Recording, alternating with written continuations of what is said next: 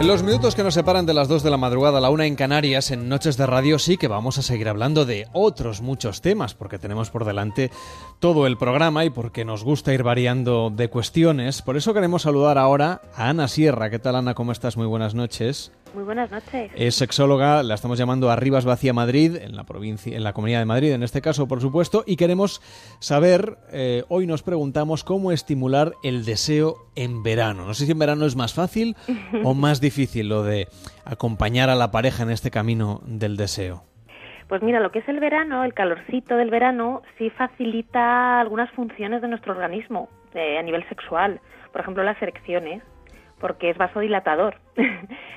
Es decir, las elecciones son mejores en verano que en invierno. Sí, en, términos generales sí, evidentemente, bueno, luego habría que matizar pues si tienes algún problema cardiovascular, pero en principio mm, el hecho de que sea vasodilatador, ¿no? El calorcito, pues hace que nos sintamos más calientes, o sea, literalmente, ¿no? Cuando hablamos de que, de que bueno, pues estamos cachondos, pues es porque estamos calientes y entonces ese calorcito se puede interpretar muchas veces como excitación. Por lo tanto, es un calor físico también. Es un calor físico, efectivamente. Entonces facilita. Pero luego, por otro lado, eh, pues eh, las parejas, por ejemplo, muchas veces que tienen niños, pues se complica un poco más el tema, por el tema de las vacaciones, ¿no? Y eso no facilita tanto. Tú de lo que te encuentras en, consulta, ¿qué es lo que de alguna manera ayuda y qué es lo que impide esta excitación en pareja durante estos meses de vacaciones?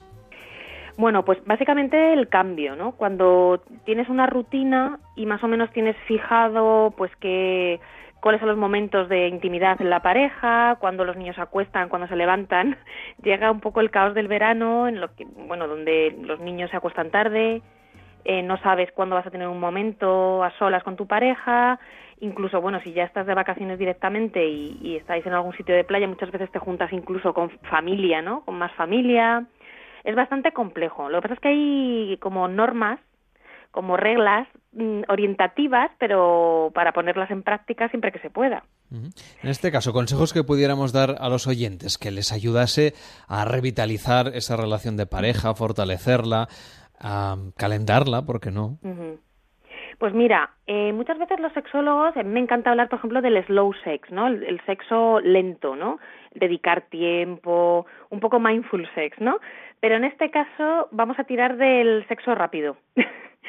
vamos a buscar, aunque sean dos minutitos, un minutito, cinco, ya, sea porque hemos mandado a los niños a hacer un recado a que compren algo, a cualquier hora del día, ¿eh? O ya sea porque nos hemos acercado un poquito a la orilla y cuando hablamos de sexo no estamos hablando necesariamente de genitalidad ni de penetración porque muchas veces no vamos a tener tanto tiempo y, y pero sí activar la chispa, la llama, la pasión, porque luego va a facilitar que si en algún momento podemos tener un rato de intimidad, ya estamos preparados.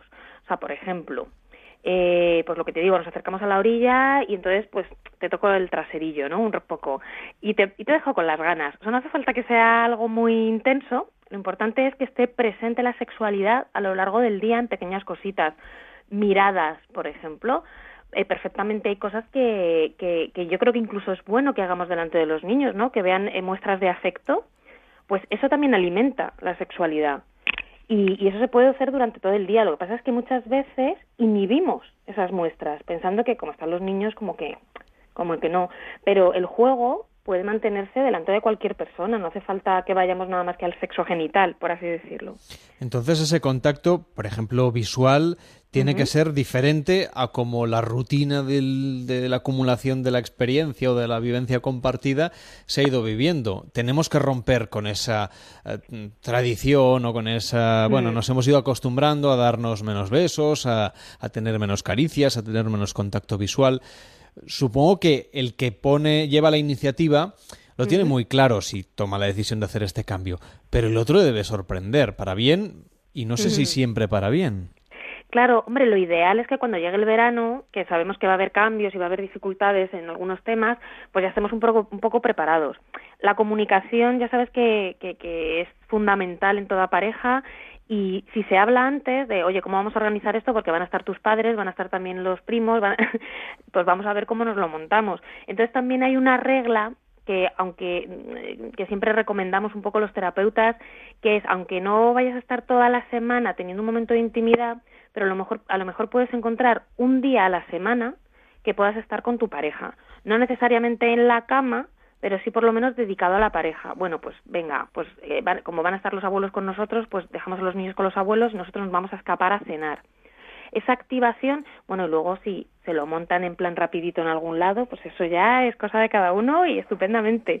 Pero el, el tema es que que no pierdan ese, ese contacto que genera pues cuando salimos de nuestra casa incluso o porque estamos de vacaciones en algún sitio o como digo porque están los, los hijos y hay veces también porque necesitamos descanso y olvidamos que, que también podemos descansar eh, practicando sexo, que no todo va a ser el Kama Sutra, por así decirlo, ¿no? También hay cosas tranquilitas. Por ejemplo. Bueno, pues por ejemplo, mira, una cosa que me gusta mucho a mí en verano proponer es jugar con hielo. es muy veraniego, sí. muy veraniego. Porque aparte de refrescarte, eh, estimula mucho nuestras terminaciones nerviosas, que muchas veces en, en verano estamos muy dormidos, ¿no? Nos baja la tensión mucho y es muy activador y se puede jugar mm, de, de, una manera mm, simpática, por así decirlo, simplemente pues chinchando incluso, pero también muy sensual, ¿no? Muy erótico, porque podemos utilizar un, un polo, por ejemplo, un helado de chocolate y, y, después lamer la zona que hemos por donde hemos pasado el helado. O sea, que da muchísimo juego, es fresquito y, y yo creo que jugar es lo que más activa nuestra sexualidad. Hay quien pensará que en realidad, en verano debería ser más fácil en vacaciones tener relaciones sexuales, puesto que no tenemos que ir a trabajar, tenemos mm. más tiempo libre. ¿Es un mito? A ver, depende mucho de la pareja y de qué punto mm, parta la pareja cuando llega el verano. Evidentemente el tema de los hijos es un punto a tener en cuenta, pero si la pareja, por ejemplo, no tiene hijos, eh, podemos pensar que sí, que, que, mm, que, va a ir mejor, ¿no? Y que van a tener más tiempo, pero ocurre una cosa muy, muy llamativa, que es cuanto más tiempo están, más se habitúan a estar con la otra persona y, y como que se, se pueden, por así decirlo, se pueden igualar las energías y no nos llama tanto la atención nuestra pareja, ¿no? Es como que está ahí, lleva un mes ahí, ¿no? Entonces, muchas veces esa sensación de mañana también va a estar aquí no nos incita a vivir el momento, a vivir nuestra sexualidad como algo urgente, ¿no? Como algo apasionado, ¿no? Es como, uy, hoy estoy muy cansada, mañana que también está. Y ese punto hace que nos relajemos mucho. De hecho, mm, yo no sé si habéis oído que, que después del verano se producen bastantes separaciones. Sí, eso dicen. Eso, eso comentan y, y realmente es, es, bastante cierto. Y es porque muchas parejas en su, en su vida diaria, mm, fuera del verano, fuera de las vacaciones, pues eh, no se ven mucho y tampoco conocen determinados aspectos de su pareja. Fíjate qué curioso, ¿no? Porque pensamos que conocemos a nuestra pareja y cuando pasamos más tiempo de lo habitual, pues quizá descubrimos cosas que no nos gustan tanto. Como por ejemplo, es decir, ¿qué aspectos podemos descubrir de la pareja que desconocíamos pese a la convivencia uh -huh. y que justamente aparecen o afloran cuando estamos de vacaciones? Pues por ejemplo, que a lo mejor nuestra, nuestra pareja es mucho más pasiva a la hora de, de, moverse o de hacer deporte. Hay, descubres pues que bueno, pues a ti te apetece jugar a las palas y, y meterte en el agua y o correr o, o, pasear y tu pareja es pues de, de, tomar el sol y no moverse y entonces pues muchas veces pues eh, aparece el aburrimiento. Yo creo que esto es una cuestión de, de comunicarlo y seducir proponiendo cosas y viviéndolo como un juego, pues sí, pues pues que la pareja se levante o que también la, la, persona que es más activa pues disfrute tomando el sol, ¿no? Pues a lo mejor no le gusta tomar el sol porque tal, pues bueno, pues vamos a un sitio que puedas tener tu sombrillita y, y tu mojito, porque a lo mejor así, pues un poquito de cada uno, ¿no? Y vais, se van adaptando. Pero muchas veces es, es por una cuestión de discusiones también. Se discute más, porque están más tiempo juntos. El roce hace el cariño, pero también da más pie a, discutir, ¿no? Y a, y a encontrar desacuerdos. Nos hacías antes un retrato, por ejemplo, de las parejas que tienen que compartir las vacaciones con otros miembros de la familia. Mm. La casa del pueblo con los cuñados, con las cuñadas, con los hermanos, sí. con, con, los padres, con los hijos de tus cuñados.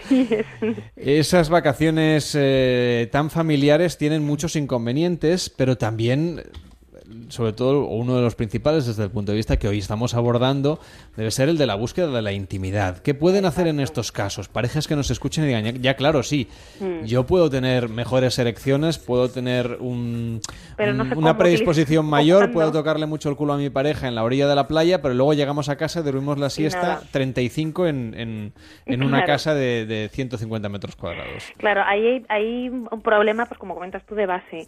Pero bueno, podemos eh, trasladar en esos casos los que la, sexualidad física o genital no puede estar tan operativa, lo que no vamos a hacer es permitir que se, se, apague la llama. Porque en el momento que tengamos la oportunidad, bien porque han salido todos a la piscina o tal, tenemos que estar pues muy, muy, muy excitados para poder ponerlo en práctica. Entonces, mira, pues por ejemplo, leer literatura erótica. Y diréis, claro, si está toda la familia ahí, ¿cómo voy a leer literatura erótica? Pues muchas veces se, ponen, se pueden poner incluso mm, eh, fundas a los libros o sea, realmente nadie tiene por qué saber lo que estás leyendo. Y bueno, yo hay un libro que ha caído en mis manos mm. que se llama Posexías.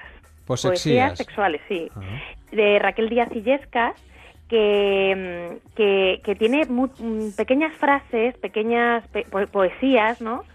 Y, y, es muy interesante porque te pueden dar, para leerlas a ti te activa, pero también para transmitírselas a tu pareja. Ahora tenemos eh, el móvil, ¿no? Que, que todos vamos, vamos atados a un móvil casi, y hay veces que no tenemos esa intimidad para poder hacerlo mm, alegremente en nuestra casa, pero podemos enviar mensajitos. Pues es un muy buen consejo. ¿Qué tal, David Sarvallo? ¿Cómo estás? Muy buenas noches. Muy bien, intentando que nos apaguen la llama porque está ardiendo mi casa, porque del calor que hace. Ah, o sea, no, También es verdad que los que trabajamos en verano no tenemos estos problemas. No, está todo ardiendo. Bueno, ha sido un placer tenerte con nosotros. Eh, un abrazo muy fuerte. Arriba Vacia Madrid y hasta la próxima. Buenas noches, Ana. Muchísimas gracias. Estamos llegando a las 2 de la madrugada, a la una en Canarias. Noticias en Onda Cero. Sabemos qué es lo que pasa en el mundo. Damos un repaso.